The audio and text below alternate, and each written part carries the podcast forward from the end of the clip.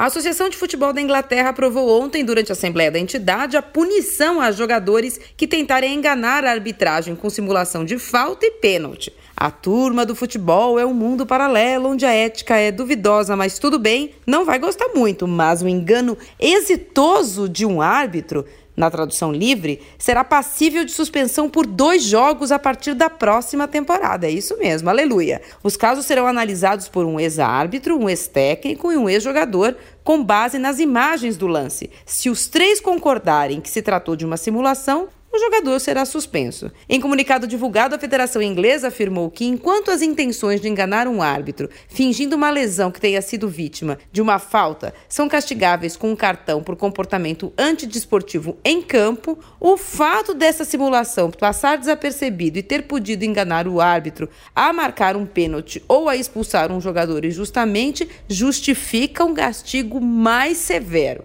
Mas aqui, na terra da corrupção e dos espertinhos, achamos que dentro de campo as regras são, bem, são as mesmas que adotamos na política.